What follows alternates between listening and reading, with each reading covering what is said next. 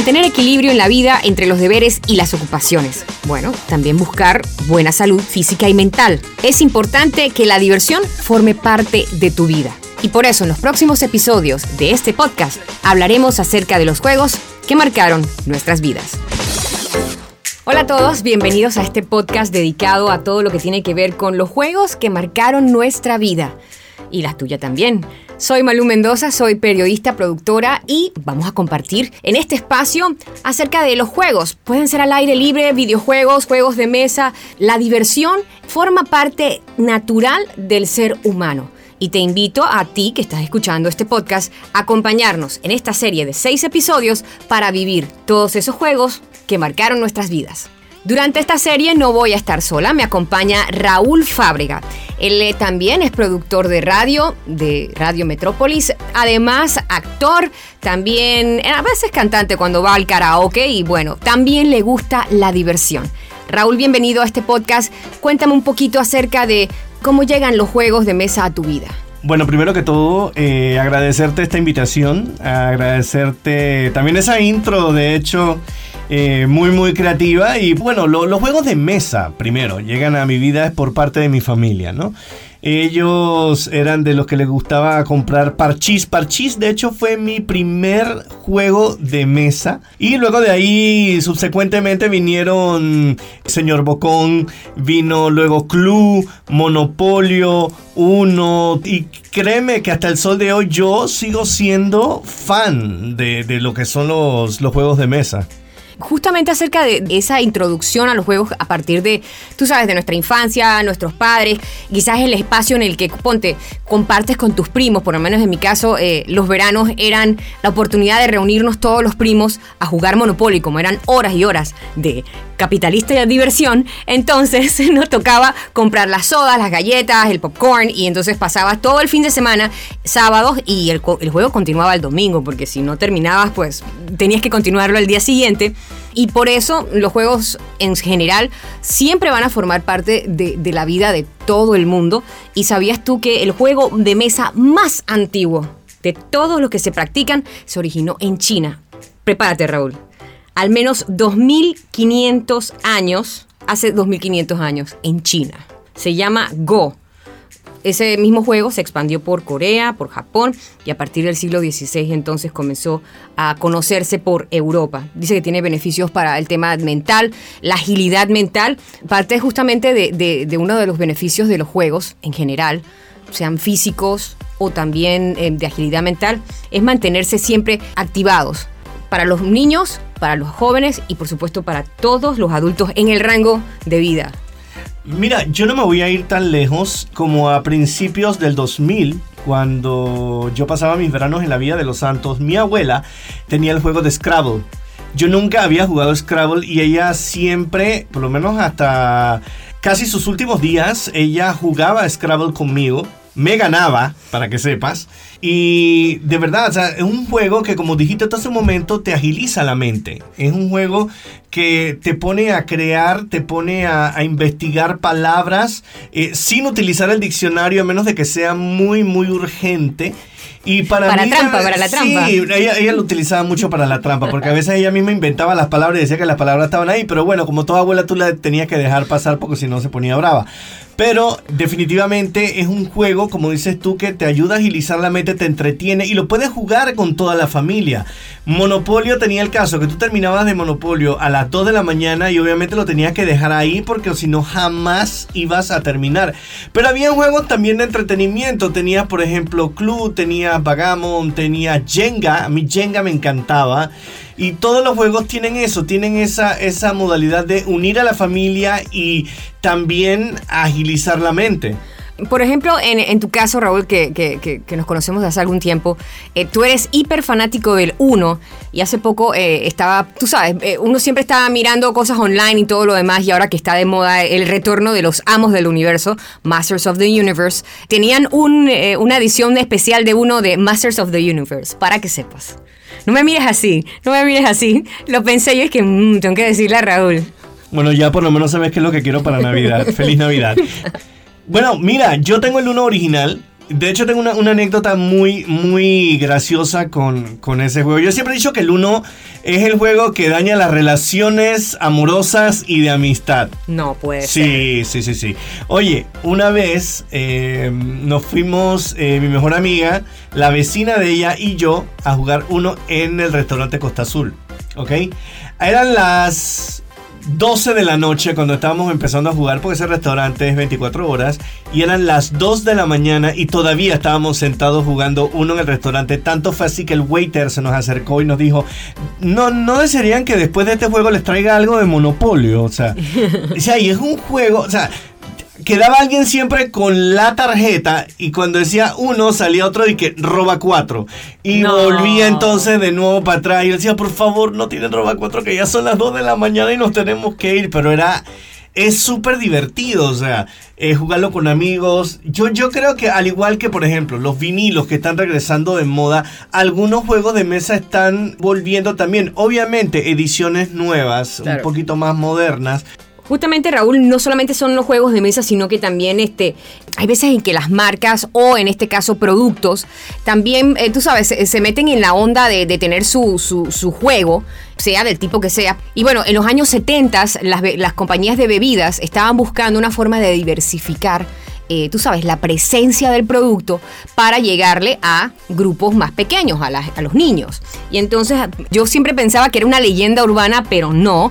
En el 78, la compañía que hace juegos de mesa, Mattel, y que hace otro tipo de juegos ahora, figuras, eh, figuras de acción, etcétera, en 1978 hicieron una versión de juego de mesa de la bebida Hawaiian Punch. Yo siempre pensaba que era una de esas historias urbanas, de que lo vieron en alguna tienda o se lo imaginaron no, pero al, al, al, parecer sí existió. Está a la venta en eBay, imagínate. Announcing Mattel's Hawaiian Punch Game. How about a nice, you know what? you can mold your own clay pineapple piece. It's a race to get to the end first. But if you land on another player's color, it's a smashing game. How about a nice Hawaiian punch? Hawaiian Punch Game comes with all you see here. New from Mattel. Y el detalle es que, bueno, es, es un juego de, de mesa eh, del tipo carrera, en el que obviamente tú escoges una de las piezas de, de la figurita del, Hawaiian Punch y lo pones a correr, eh, a participar en esta carrera. Y era justamente una, una forma de promocionar al personaje, a la mascota de Hawaiian Punch, que se llamaba Punchy, y eh, por supuesto promover la bebida. Pero no solamente eso, sino que también eh, tenía masilla. Y entonces tenías que crear unas, unas piñitas de diferentes colores con masilla. Imagínate, el juego original se está vendiendo como coleccionable, como una pieza de colección. Te incluye el tablero, te incluye la, masilla original en, paquetes resellables, cuatro figuras plásticas de Ponchi en azul, en rosado, en naranja y en amarillo. Todavía me acuerdo de, la imagen que vi en internet.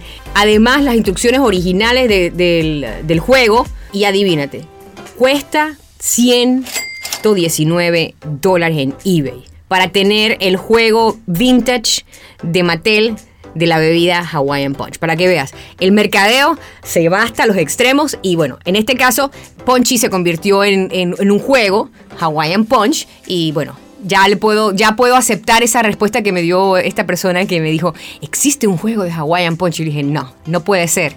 Hice la investigación y está confirmado, sí lo existió. ¿De qué producto te gustaría que hubiese un juego o un videojuego también? ¿Tiene que ser un producto vintage o puede ser un producto de ahora? Como sea, el que te guste.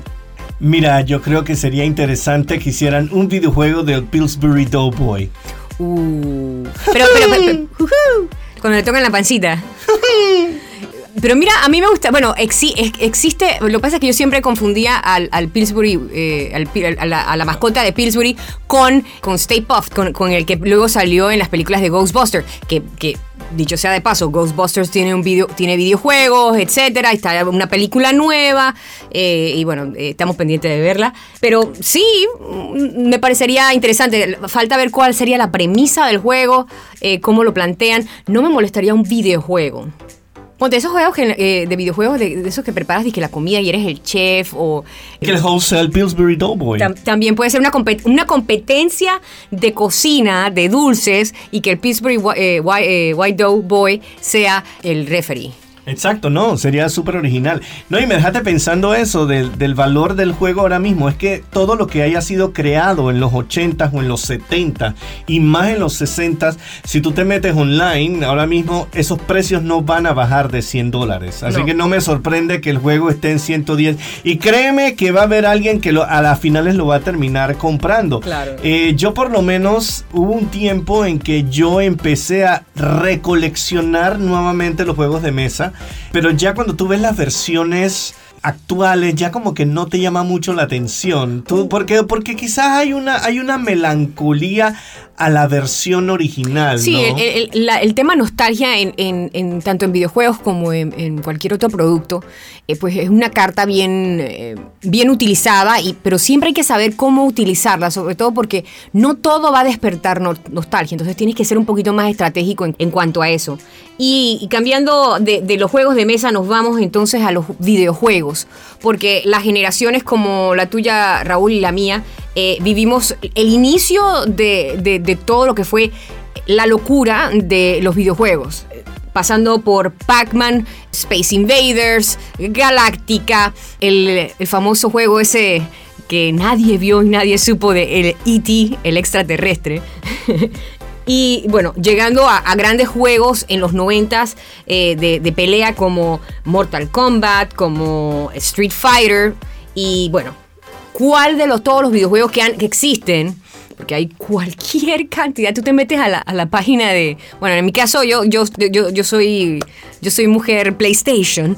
Me meto al, la store de- de- del PlayStation y hay cualquier cantidad de juegos. ¿Cuál sería tu, tu, tu top 3 de juegos de video? Eh, mi top 3 entraría de número uno definitivamente Pac-Man y lo hago por una razón de nostalgia, porque fue el primer primer videojuego que yo tuve apenas salió el Atari. El Atari fue uno de mis regalos de Navidad de los años 80. Entonces la competencia era el Atari y el Intellivision. Era la, era la competencia. Si nos vamos a un top 2, en el puesto número 2 creo que Mira, aunque tú no lo creas y lo tuve, y es un juego que a mí me encantaba jugar, tuve como en 1984 más o menos, fue el de Masters of the Universe. Había un juego de Masters of the Universe, En para Atari. que sepas, y era basado en eh, la cómica de los 80 porque venía con el tema de la cómica del tin ni ni ni ni ni ni ni con eso abría el videojuego. Y bueno definitivamente en mi top 3 nos vamos para algo mm, no tan reciente digo no tan actual pero sí reciente. Hablaríamos obviamente de Mortal Kombat. Mortal Kombat definitivamente me voló la cabeza. Eh, exactamente con el finish him o de repente con Flawless Victory. Entonces, eh, definitivamente es algo que, que era un juego que te volaba la cabeza. Y si puedo poner un bonus track, definitivamente sería Injustice.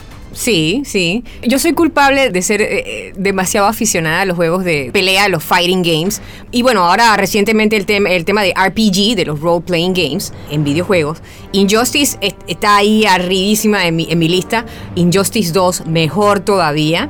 Pero sabes que me, gustaba el tema de, ir a, un lugar que tuviesen, tú sabes, a un arcade que, que tiene eh, la consola grande de, de Ponte. En, mi caso era eh, eh, Mortal Kombat súper, súper divertido. Por acá había un centro comercial que tenía la consola, pero de los X-Men. Entonces, ajá, yo, yo, ahí, se iban bastantes monedas de 25 centavos. Pero bueno, ahora hay cualquier cantidad de videojuegos que se pueden conseguir, que los puedes incluso, ponte, si tienes la aplicación de, PlayStation de Sony en tu celular, tú puedes perfectamente chequear qué tienen, cuáles son sus ofertas, descargarlo a través aquí de, de tu celular y luego entonces cuando llegas a casa enciendes tu consola y vas, terminas de bajar tu, tu juego a tu consola y eres feliz y el fin de semana estás totalmente divertido y entretenido o entretenida en tu casa con tu videojuego. Y bueno, para todos aquellos que nos están acompañando en esta edición del podcast,